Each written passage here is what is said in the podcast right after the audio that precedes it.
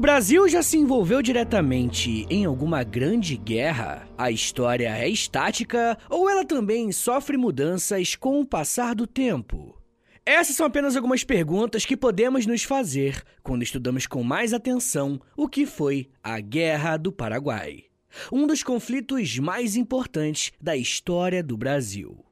Muitas pessoas não dão importância para alguns eventos que aconteceram no período em que o Brasil era um império. Porém, esse período foi extremamente importante para consolidar algumas questões que se fazem presentes até os dias de hoje, como por exemplo as nossas fronteiras. Além disso, estudar essa guerra é ter uma oportunidade de ver mais de perto como funciona o trabalho dos historiadores e como nossas conclusões nem sempre são tão conclusivas assim. Bom, mas ao longo do episódio vocês vão entender melhor do que, que eu tô falando, beleza? Mas enfim, gente, como o próprio nome já diz, um dos personagens mais importantes dessa guerra é o país que dá o nome ao conflito, né? O Paraguai. Assim como todos os nossos vizinhos do continente, o território que hoje chamamos de Paraguai também foi colonizado pela Espanha e passou por um intenso processo de independência da sua metrópole. Uma das formas de se fortalecer na região foi a criação do Vice-Reino do Rio da Prata, que era a unificação política dos territórios dos atuais Paraguai, Uruguai e Argentina. A participação do Paraguai dentro desse governo vai ser um ponto bem interessante. De todos os povos que formavam essa unidade maior, o único que não tinha saída para o mar era o Paraguai. Isso pode parecer uma informação irrelevante, mas ela vai ser muito importante para nós aqui no episódio de hoje. Uma das datas mais importantes da história do Paraguai é o dia 15 de maio de 1811, data em que eles declaram a sua independência da Espanha e do vice-reino do Rio da Prata. Ou seja, o Paraguai estava se separando de todos os vínculos que eles tinham com outros países. Uma consequência direta dessa ação é que o Paraguai estava se isolando politicamente na região. E esse isolamento foi oficializado quando um político chamado Dr. José Gaspar Garcia Rodrigues de França assumiu o poder no Paraguai. E podemos dizer que o Doutor França, na prática, era uma espécie de ditador no Paraguai. E isso fica bem evidente quando consideramos o tempo que ele ficou à frente do país. Seu governo começou ainda em 1811 e só acabou em 1840. E só porque foi nesse ano que ele morreu. Talvez ele ficasse ainda mais tempo se tivesse vivo. E não querendo passar pano para ditador ou algo do tipo, mas o França afirmava que essa postura de isolamento do Paraguai era a única forma deles garantirem a sua independência em relação à Espanha e aos outros países da América do Sul. A coisa era tão forte nesse período que tanto a entrada quanto a saída de pessoas do país foi proibida. Quando França morreu, as coisas aparentemente iriam melhorar, mas não foi isso que aconteceu. Quando esse primeiro ditador morreu, quem assumiu a presidência do Paraguai foi um político chamado Carlos Antônio Lopes. E diferentemente do seu antecessor, Antônio Lopes decidiu mudar a sua política externa e se abrir mais para o mundo. O sistema educacional paraguaio se abriu para aquilo que era ensinado na Europa. E o país também começou a receber funcionários técnicos de outros países para fortalecer as bases econômicas paraguaias. Mas se nesse aspecto econômico o Antônio Lopes era tão diferente do Dr. Francia, tinha uma coisa que eles eram iguaizinhos: o autoritarismo. Tanto Francia quanto Lopes foram ditadores. Só que o Lopes teve um agravante. Ao modernizar e desejar que o seu país fosse mais atuante no cenário internacional, ele fez com que os seus vizinhos ficassem preocupados. Os interesses de Lopes poderiam barrar nos interesses dos outros países latino-americanos. E falando em interesses, uma das coisas que os países mais buscavam após os seus processos de independência é o avanço territorial. E o Paraguai vai focar em aumentar as suas fronteiras. Um dos primeiros países que reagiu ao crescimento do Paraguai foi a Argentina.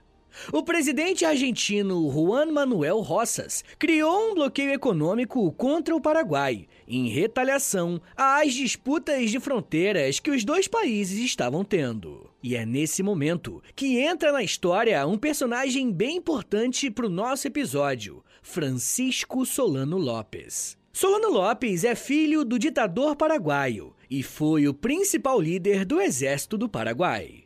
Quando Antônio Lopes percebeu que os países vizinhos se oporam à sua política, ele passou a modernizar o seu exército. Ao fazer isso, ele confiou essa responsabilidade ao seu filho Solano Lopes, que em pouco tempo recebeu experiência militar e política para trabalhar com seu pai.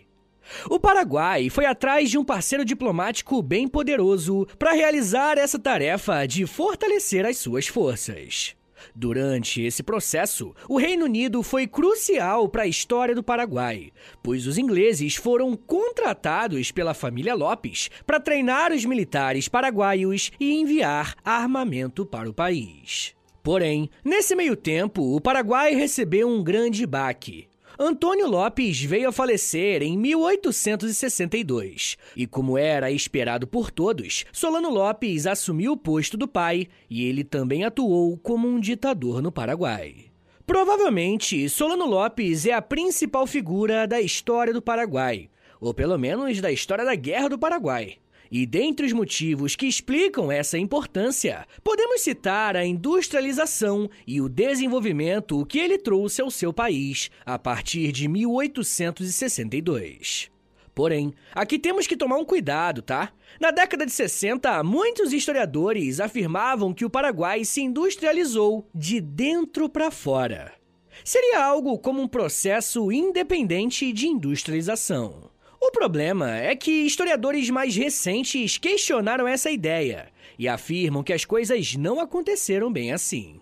Historiadores como Francisco Doratiotto afirmam que o Paraguai se modernizou e fortaleceu o seu exército através do capital estrangeiro. Se liga só no que ele falou, abre aspas. É fantasiosa a imagem construída de que o Paraguai pré-1865 promoveu a sua industrialização a partir de dentro com os seus próprios recursos, sem depender dos centros capitalistas, a ponto de, supostamente, tornar-se ameaça aos interesses da Inglaterra no Prata. Havia uma promíscua relação entre os interesses do Estado e os da família Lopes, a qual soube se tornar a maior proprietária privada do país enquanto esteve no poder. Fecha aspas. Essa fala mostra como o país era praticamente uma propriedade da família Lopes.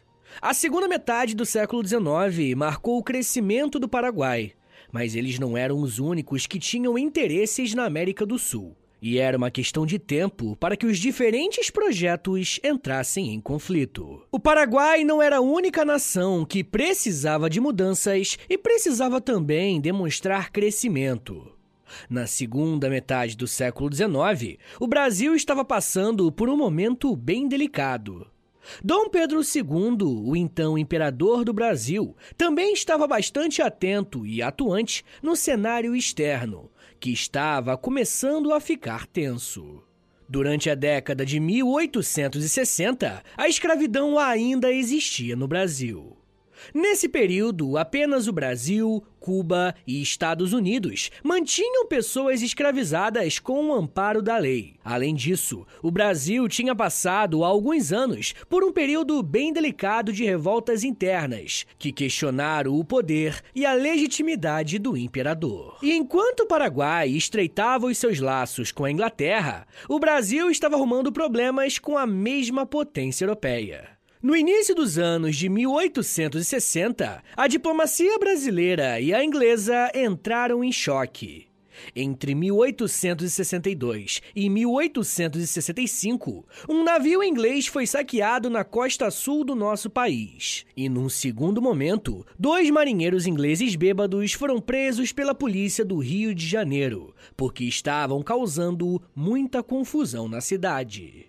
A Grã-Bretanha exigiu uma retratação, enquanto o Brasil se recusou a aderir aos desejos ingleses. A Marinha da Inglaterra chegou a se posicionar na costa do Rio de Janeiro para um possível ataque. Essa situação só foi resolvida com a intervenção de um terceiro país que deu causa ganha ao Brasil. Mas nós tivemos que pagar uma bela indenização aos ingleses. Toda essa confusão foi chamada pelos historiadores de questão Christie, e é muito importante para termos em mente como que estava a relação do Brasil com a Inglaterra. Inclusive, há algum tempo atrás, muitos historiadores defendiam a ideia de que a Guerra do Paraguai foi uma espécie de imposição do governo inglês ao Brasil. Porém, como acabei de demonstrar, quando a guerra começa em 1864, a diplomacia entre os dois países estava bem prejudicada. Hoje em dia, é incorreto pela historiografia afirmar que a guerra começou por conta de interesses dos ingleses. Mas enfim, esses são alguns dos motivos do porquê que o governo de Dom Pedro II estava passando por um momento delicado, e as suas decisões dali para frente poderiam influenciar o rumo de toda a nação.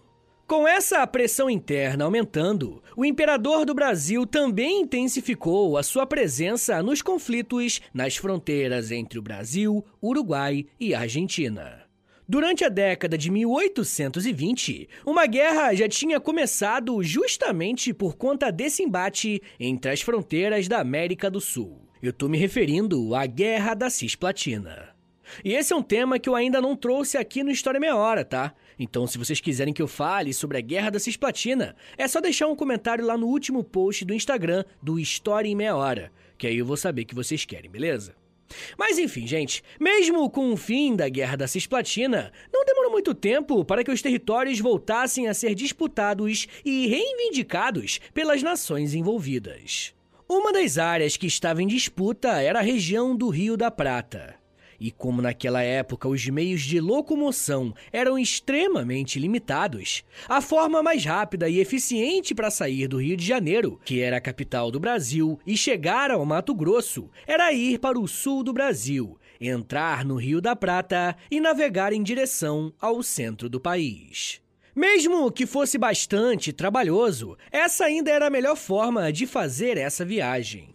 Só que não era um caminho completamente livre para as embarcações, porque para chegar nesse exemplo que eu dei, era preciso passar pela fronteira com a Argentina e o Uruguai. E é aqui que eu preciso que você resgate aquela informação a respeito do Paraguai não ter saída para o mar. Logo, ter acesso livre aos rios que desembocam no oceano era algo essencial para a continuidade do crescimento paraguaio.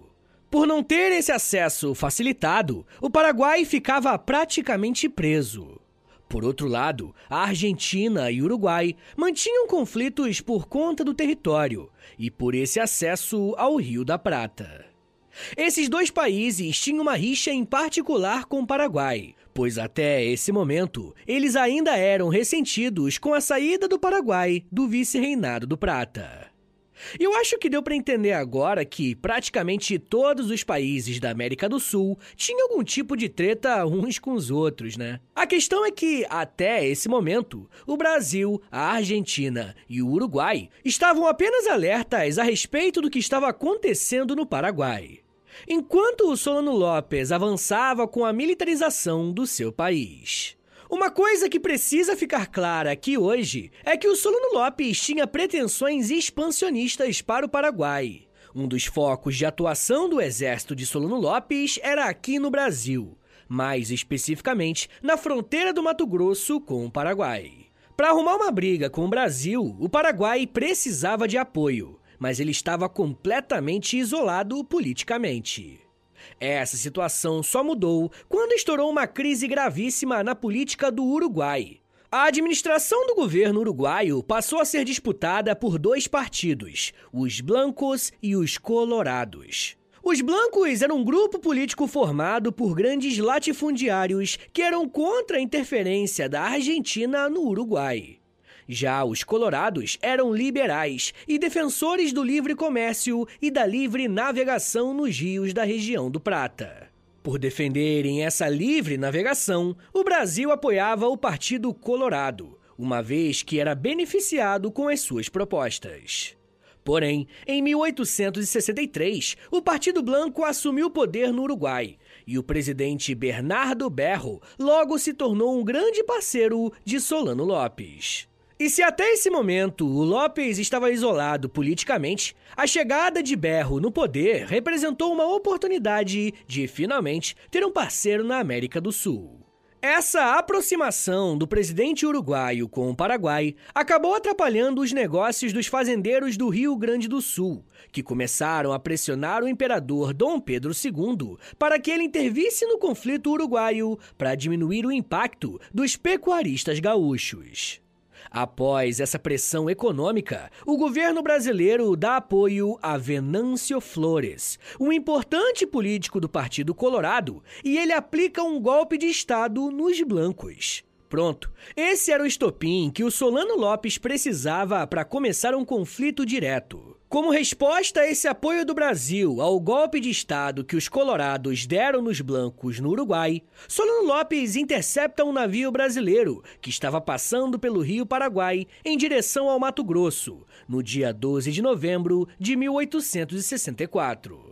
Todas as pessoas que foram capturadas pelo Paraguai nessa embarcação foram mortas, e Solano Lopes declarou guerra ao Brasil de forma oficial no dia 13 de dezembro de 1864. E essa é a data oficial da chamada Guerra do Paraguai. Mas ela só se chama assim aqui no Brasil. Na Argentina e no Uruguai, esse conflito é chamado de Guerra da Tríplice Aliança. E os paraguaios chamam o conflito de Guerra Grande. Eu já quero falar mais sobre como que a Guerra do Paraguai se desenrolou, mas me dá um minutinho aí, tá, gente, que daqui a pouco a gente volta. E eu falo um pouco mais sobre fronteiras, crianças, guerra, destruição e consequências. Segura aí, que é um minutinho só.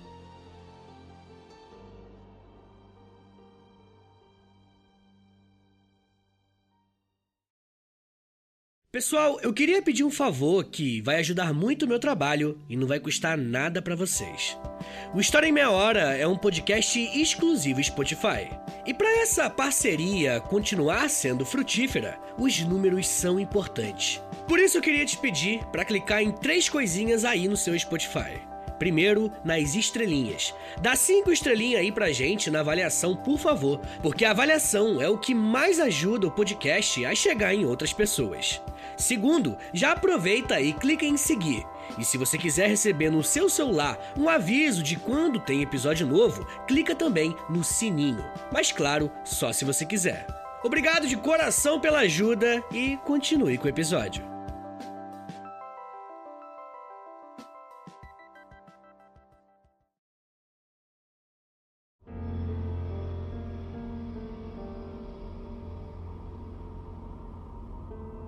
Abre aspas. Digníssimos senhores representantes da nação brasileira. Tenho a maior satisfação em anunciar-vos que a tranquilidade pública permanece inalterável, graças à boa índole de nossos concidadãos, seu amor às instituições e respeito às leis. A província de Mato Grosso está livre da invasão paraguaia. O inimigo já não pisa em solo brasileiro. Nossa esquadra domina hoje as águas dos rios Paraná e Paraguai. Fecha aspas. As palavras que você acabou de ouvir fazem parte de um discurso feito pelo imperador brasileiro Dom Pedro II no dia 11 de maio de 1869, na abertura da Assembleia Geral. Além da data que o discurso foi feito, dá para perceber que o imperador fala aos representantes políticos em tom de vitória durante a guerra que estava se encerrando. O que essa fala não deixa claro é que o caminho até chegar a essa vitória foi longo e as consequências para o Brasil foram graves. Mas vamos começar a falar dessa guerra do começo. Eu encerrei o último bloco falando que o Solano Lopes interceptou uma esquadra brasileira em 1864. E por isso, a primeira ação da guerra aconteceu em solo e no território brasileiro. Solano Lopes enviou uma tropa de mais ou menos 8 mil homens para invadir o Mato Grosso, em dezembro de 1864. O Mato Grosso tentou se defender com apenas 3 mil soldados.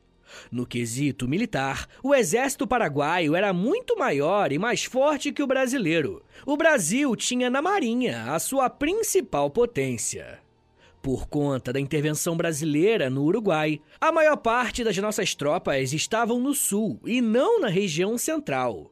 E apesar do baixo número de soldados no Mato Grosso, o exército paraguaio não conseguiu tomar a capital, Cuiabá. De acordo com a estratégia de Lopes, o próximo passo era ir para o sul e vencer o Brasil de uma vez por todas. Só que, para fazer isso, ele precisaria passar pelo território da Argentina, que até esse momento tinha se declarado neutra na guerra. Por essa neutralidade, a Argentina não permitiu a passagem do exército de Solano Lopes, que encarou isso como uma afronta e declarou guerra à Argentina em março de 1865. Provavelmente, esse foi um dos maiores erros do Solano Lopes nessa guerra. Ao declarar guerra aos argentinos e ordenar uma invasão de mais de 20 mil soldados, o que Lopes conseguiu foi aproximar dois inimigos históricos, o Brasil e a Argentina. E foi a partir da intervenção de Solano Lopes que os dois países se reaproximaram e formaram uma aliança muito importante, no dia 1 de maio de 1865, o Brasil, a Argentina e o Uruguai assinaram o Tratado da Tríplice Aliança, colocando os três países na guerra contra o Paraguai de forma oficial. Muitos artigos desse tratado são confidenciais e nós não temos a menor ideia do que foi conversado.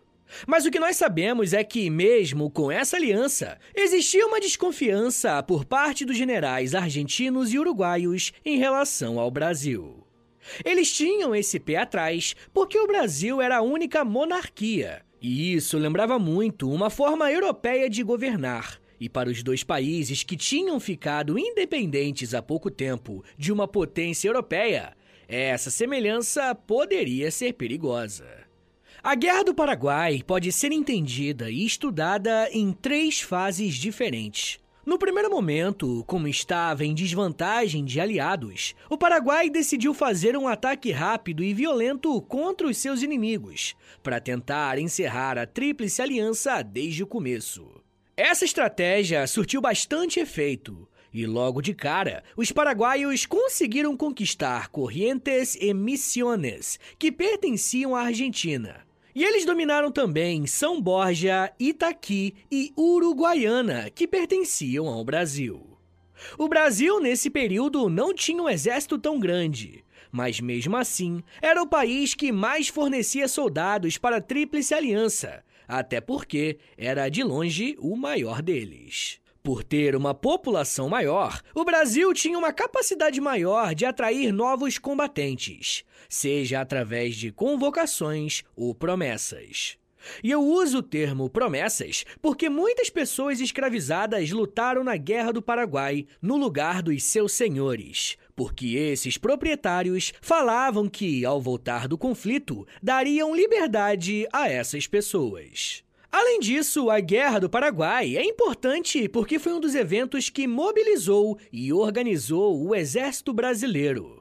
Se você acompanha um pouco do nosso podcast ou até mesmo das notícias, deve saber que as Forças Armadas têm um papel muito importante na nossa política. E não seria um exagero dizer que a origem disso está nesse conflito contra o Paraguai.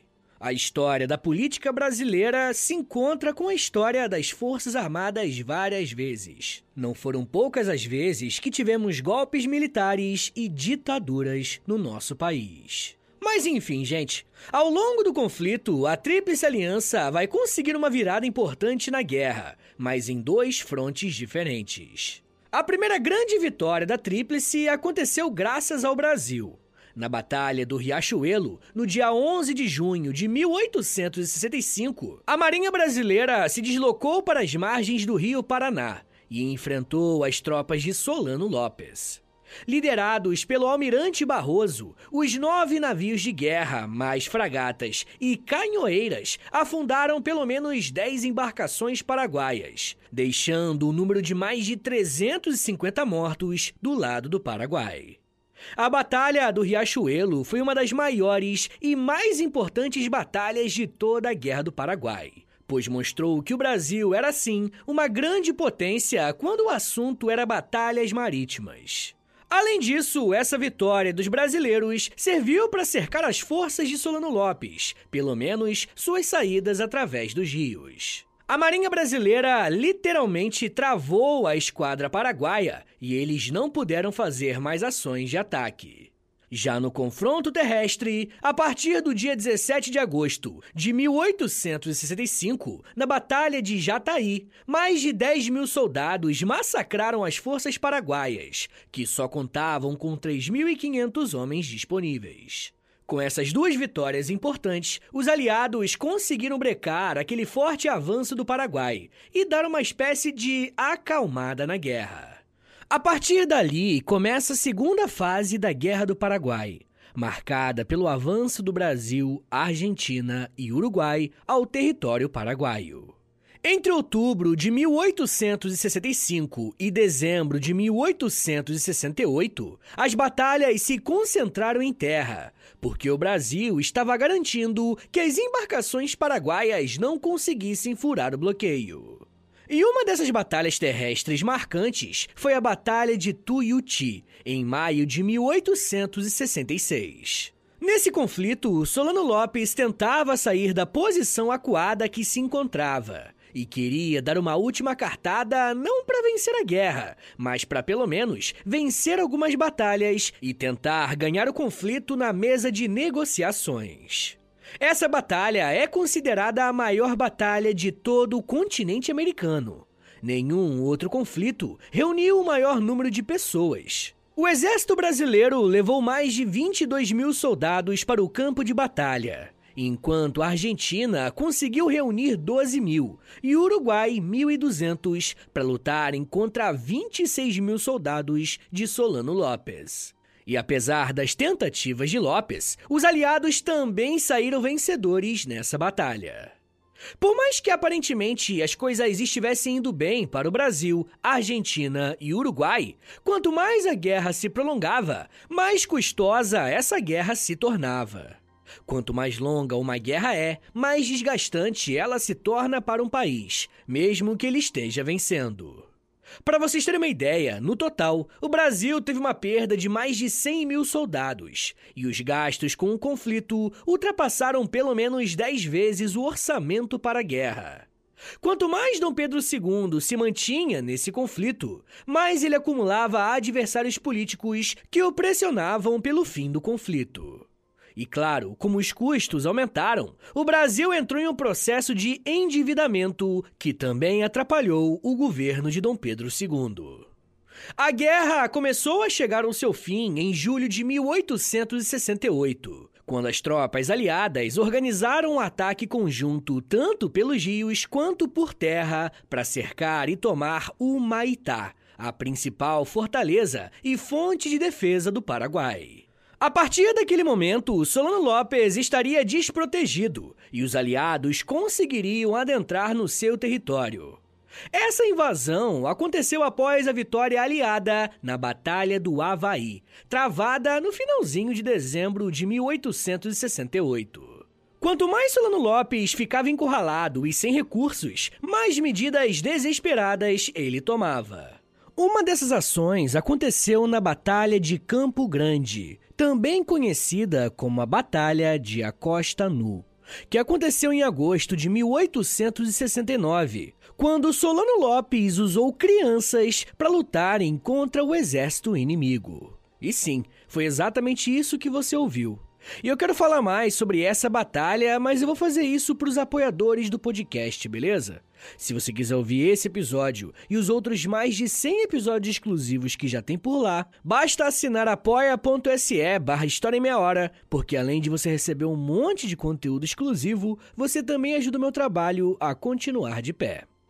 Mas enfim, gente, a derrota paraguaia na Batalha do Havaí foi tão marcante que na virada do ano de 1868 para 1869, as tropas aliadas conseguiram tomar a capital do Paraguai e começaram a caçar Solano Lopes.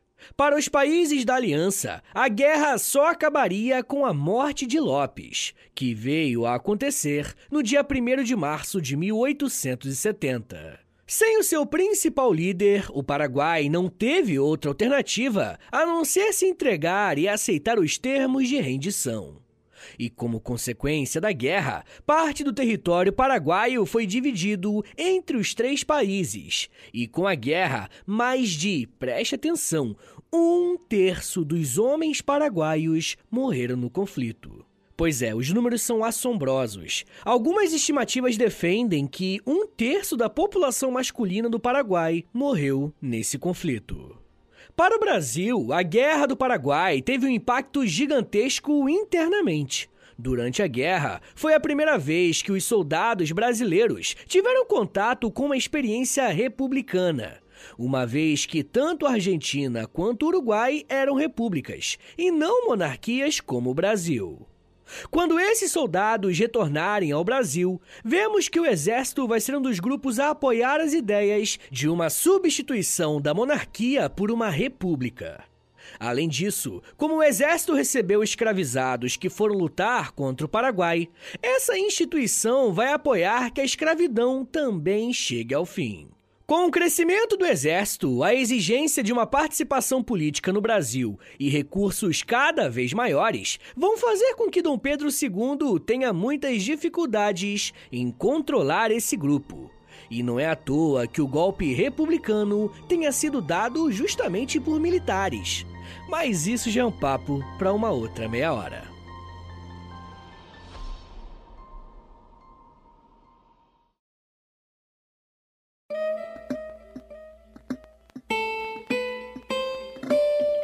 Muito obrigado por ter vindo até aqui. Meu nome é Vitor Soares, sou professor de História e você acabou de ouvir o História em meia hora, beleza? Eu peço, por favor, que você compartilhe esse episódio. Eu gosto bastante de falar de História do Brasil, né? Mas como vocês sabem, História do Brasil normalmente não vai muito bem nos plays aqui no podcast. Então, se você quiser mais episódios como esse, dá uma moralzinha, compartilha esse episódio aqui, tá bom? Manda pro grupo do WhatsApp dos amigos, do grupo do WhatsApp da faculdade, do, do condomínio, do não sei o que, do futebol. Mas você também pode postar lá no Instagram, e aí você me marca lá nos stories, né? E aí você me marca no arroba História em Meia Hora, ou você também pode postar lá no Twitter, e aí você me marca no arroba H30podcast. Rapaziada, se você aprende com História em Meia Hora, já aprendeu alguma coisa, já riu comigo, e pô, você tem uma graninha sobrando aí, quer dar moral pro nosso projeto, faz o seguinte, entra no apoia.se barra História em Meia Hora, porque além de você ajudar esse trabalho a continuar de pé, você também recebe um monte de conteúdo exclusivo. Tem mais de 100 episódios exclusivos para quem me apoia, tem clube do livro, tem conteúdo diário no Instagram, tem muita coisa. Entra no apoia.se barra História Meia Hora, mas só se você quiser e puder me ajudar, beleza? Rapaziada, uma outra coisa, eu também tenho o meu Pix. O meu Pix e o meu contato, qualquer valor é mais do que bem-vindo, é historiaemmeiahora.gmail.com Rapaziada, uma coisa que é importante, o História Meia Hora ele tem a parceria com a Loja, beleza? É L-O-L-J-A, Loja entra no site deles, loja.com.br, digita História Meia Hora, que você vai ser transportado para nossa lojinha. E lá tem moletom, tem blusão, tem camiseta, tem regata, tudo original do História Meia Hora, tá bom? E tudo com umas estampas de história, meio engraçadinhas, beleza? Então, para você ficar gatão ou gatona e além disso ajudar o meu trabalho, entra na loja.com.br. Uma outra coisa que eu vou te pedir, e isso aqui é de graça, tá bom? Custa um minuto do seu dia, é você ir no perfil do História Meia Hora aí no Spotify, clicar em cinco estrelinhas na avaliação que tem aí, beleza? Depois você clica em seguir e por último clica no sininho, porque o sininho envia uma notificação pro seu celular avisando quando tem episódio novo, tá bom? Rapaziada, também quero te convidar a ouvir o meu outro podcast de história e de humor, tá bom? É de história, mas é engraçadinho também. Vai ouvir com essa cabeça. não é pra levar muito a sério a gente lá, não. É o História pros Brother. É eu, sou eu, né? E o Níquel, Alexandre Níquel, que apresentamos. Entra aí no Spotify, é só digitar História pros Brother. É assim mesmo, sem plural. Tá errado de propósito. que você vai conhecer lá e eu acho que você vai gostar também, tá bom? Então é isso, gente. Me siga nas redes sociais. É arroba no Twitter, no Instagram e no TikTok. Eu tô sempre no TikTok fazendo uns videozinhos educativos lá de um minuto. Beleza? Então é isso, gente. Muito obrigado, um beijo, até semana que vem! E valeu!